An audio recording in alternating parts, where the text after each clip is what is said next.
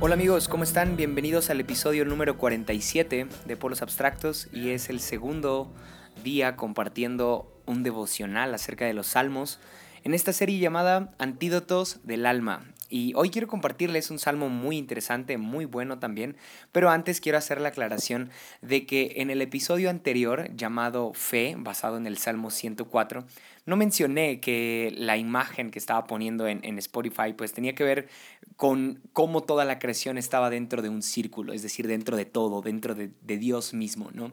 Entonces, uh, no, no, lo expliqué porque se me olvidó, después lo subí, lo recordé y quiero, quiero platicarte también en cada episodio el por qué pongo cada imagen que verás en, en, en estos episodios, en el caso de que estés escuchándolo en Spotify. Si es que no, bueno, lo siento mucho, pero uh, aquí estarás viendo alguna imagen para poder tomar como una referencia visual respecto al salmo que estemos compartiendo. Y también quiero hacer la aclaración antes de iniciar este episodio de que sería bueno que, te, que terminando de, de, de oír cada devocional tengas un tiempo para orar tal vez o para meditar en lo que has escuchado o quizá hacer algunas notas, estaría muy bien para que después podamos platicar y de alguna forma esto te sea útil, ¿sí? De lo contrario solamente será información que olvidarás en un tiempo, pero si lo tomas en serio, así como yo lo estoy haciendo, es decir, meditar en serio en algún salmo que sume a mi vida y que ayude a, a mejorar uh, en el alma, que ayude a mejorar en mi alma, pues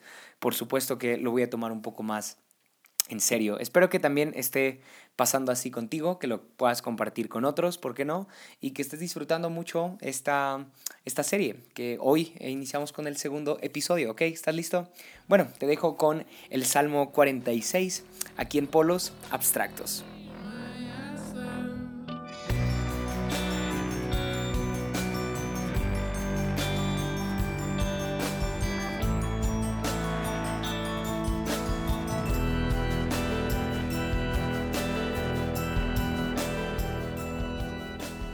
Bien, y hoy quiero compartirte del Salmo 46. El antídoto es el descanso. Sí, el descanso es un antídoto para el alma que nos regala el, Salmo 46. Y me gusta mucho este salmo porque es escrito por personajes a los que la Biblia describe como los hijos de Coré. Mm. Los hijos de Coré aparecen también en crónicas y en historias de guerra, en donde vemos cómo ellos eran fieles a, a, David, fieles al rey, ¿no? Entonces eran pues los primeros en la línea de batalla, eran seguramente hombres muy fuertes, muy valientes y eran estrategas en cuanto a lo que batalla se refería. Entonces, cuando los hijos de Coré los imaginas, definitivamente no piensas en que eran poetas o que eran personas así tan, tan, tan interesadas en las emociones del ser humano, sino más bien te los imaginas rudos, ¿no? Te los imaginas así como bien, pues bien fuertes, bien potentes, quizá mal encarados un poco, porque con sus gestos tenían que, que anunciar que eran guerreros también, ¿no? Tenían que intimidar a las personas. Pero en realidad vemos un salmo, uh, de entre todos los que ellos escriben, ellos escriben 11 salmos, los hijos de Coré, y el Salmo 46 es uno de ellos. Y en este vemos cómo para ellos es muy importante el descanso, es muy importante uh, estar quietos. ¿sí? Ahora, in, intenta comprender esto de una forma más uh, empática. ¿Por qué rayos un guerrero valiente, incansable y fuerte toma el tiempo para hablar de quietud y de tranquilidad? Esta es mi idea. Yo creo que con este salmo lo que los hijos de Corea intentan decirnos es que la fuerza que ellos tenían uh, radicaba en su capacidad de descansar. Es decir, ellos descansaban para poder ser fuertes. Entonces los podías ver, porque también eran músicos, eso es muy interesante. Los hijos de Coré también eran músicos. Entonces los podías ver en la primera fila de batalla, pero después los podías ver en la oración junto con todo el pueblo, dirigiendo quizá la alabanza, dirigiendo el salmo, recitando la adoración. Y entonces era muy interesante la vida de los hijos de Coré porque podían tener momentos de intensidad en la guerra, en un ritmo violento, en un, en un ambiente en donde tenían que luchar por sus vidas, pero también podían estar en calma, podían estar quietos en un tiempo de oración, en un tiempo de meditación en la ley o algo así. Entonces, uh, los hijos de Coré nos están dando un secreto para poder tener una vida en victoria, porque a su vez vemos cómo nos cuentan de victorias y nos cuentan de, de, la gloria que, que, ellos han visto en las guerras. Justamente este salmo habla de eso, de, guerras. Entonces, también nos deja ver uh, el secreto para poder tener una vida así, una vida de victoria. Bueno, radica en esto. Según los hijos de Corea, radica en nuestra capacidad de descansar, de estar quietos, ¿sí? Así que quiero leerte el Salmo 46 y espero, como te lo decía en el episodio anterior, que estés a solas, que estés en un, en un espacio en silencio y que estés meditando en lo que vas a escuchar aquí para que después puedas ponerlo en práctica. ¿sí? Dice así el Salmo 46, versículo 1. Dios es nuestro amparo y nuestra fortaleza. Ah, desde ahí nuestro, te das cuenta que lo estaban escribiendo entre todos los hijos de Coré o lo estaban recitando, no sé, es muy lindo imaginar la escena. Dice así, nuestra ayuda segura en momentos de angustia. Por eso no temeremos aunque se desmorone la tierra y las montañas se hundan en el fondo del mar, aunque rujan y se encrespen sus aguas y ante su furia retiemblen los montes. Hay un río cuyas corrientes alegran la ciudad de Dios, la santa habitación del Altísimo. Mm, wow. Dios está en ella, la ciudad no caerá. Al rayar el alba, Dios le brindará su ayuda. Se agitan las naciones, se tambalean los reinos. ¿sí? Desde aquí ya vemos cómo el perfil de los hijos de Corea tenían que ver con, con reinos, con naciones, con poder, con gobiernos. ¿no? Pero continúan diciendo esto. Dios deja oír su voz y la tierra se derrumba. El 7. El Señor Todopoderoso está con nosotros. Nuestro refugio es el Dios de Jacob. Vengan y vean los, por, los portentos del Señor. Él ha traído desolación sobre la tierra. Ha puesto fin a las guerras en todos los confines de la tierra. Ha quebrado los arcos, ha destrozado las lanzas, ha arrojado los carros de fuego. Quédense quietos, dice el versículo 10. Reconozcan que yo soy Dios. Yo seré exaltado entre las naciones, yo seré enaltecido en la tierra. Y termina con el versículo 11. Dice así, El Señor Todopoderoso está con nosotros, nuestro refugio es el Dios de Jacob. Oh, qué buen salmo, ¿no? Quiero tomar solamente el versículo 8, 9, 10 y listo, ¿sí? Por si tienes ahí Biblia a la mano, estaría buenísimo que también uh, estés ahí. Dice el versículo 8, vengan y vean, ¿sí? Vean lo que Dios ha hecho. El versículo 9 detalla mejor lo que Dios ha hecho precisamente y es esto. Ha puesto fin a las guerras en todos los confines de la tierra, ha quebrado los arcos, ha destrozado las lanzas, ha arrojado los carros de fuego. Lo que están diciendo los hijos de Coré es que ni aun con todos sus intentos de alcanzar la victoria, es decir, ni aun con ese espíritu valiente y guerrero que ellos tienen, han podido tener la victoria. Mm. Sino que Dios ha sobrepasado todos sus recursos, todas sus estrategias. Dios ha destruido, ha quebrado los arcos, ha destrozado las lanzas, dice. Y ahora lo que Dios pide es que estén quietos. Mm. Eso dice el versículo 10, quédense quietos, reconozcan que yo soy Dios. Me imagino que lo que los hijos de Coré acaban de vivir es, es un tiempo de, de, de, guerra, por supuesto, acaban quizá de llegar de una batalla y se dan cuenta que Dios no les está pidiendo hiperactividad, ni violencia, ni que tomen venganza, ni que se precipiten, ni que diseñen alguna estrategia de guerra, sino que Dios les está pidiendo que se queden quietos y por medio de esa quietud Él les va a demostrar su poder. Porque eso es lo que dice Dios, quédense quietos, reconozcan que yo soy Dios. Salmos 46, 10. Yo seré exaltado entre las naciones, yo seré enaltecido en la tierra y les quiebra los arcos, ¿no? Y les quiebra las lanzas y les destruye sus carros de fuego y entonces les demuestra a los hijos de Coré que en la quietud ellos podrán apreciar mejor su presencia, podrán apreciar mejor su amor, su gracia. Mm, yo creo que nos podemos identificar con los hijos de Coré. En toda la hiperactividad en la cual muchas veces estamos, que aunque quizá puede ser bien intencionada o puede ser incluso hasta necesaria, ¿no? Trabajar para poder tener sustento, uh, trabajar para poder lograr algún plan, algún sueño, pero se nos olvida que en realidad en la quietud podemos reconocer mejor a Dios. Pero qué difícil en este tiempo, ¿no?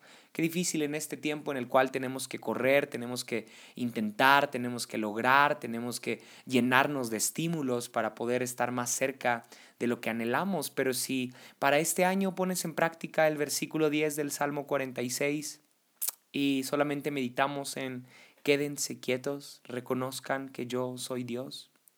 Me encanta ese reconocer porque muchas veces aparentemente estamos ah, dentro de un círculo cristiano tal vez haciendo y haciendo muchas cosas y aparentemente estamos reconociendo que lo hacemos para Dios, pero en realidad en la quietud podemos apreciar mejor a Dios. Esto, este patrón lo vemos en muchas otras partes de la Biblia. Por ejemplo, cuando los discípulos están esperando por la venida del Espíritu Santo, tienen que quedarse quietos también.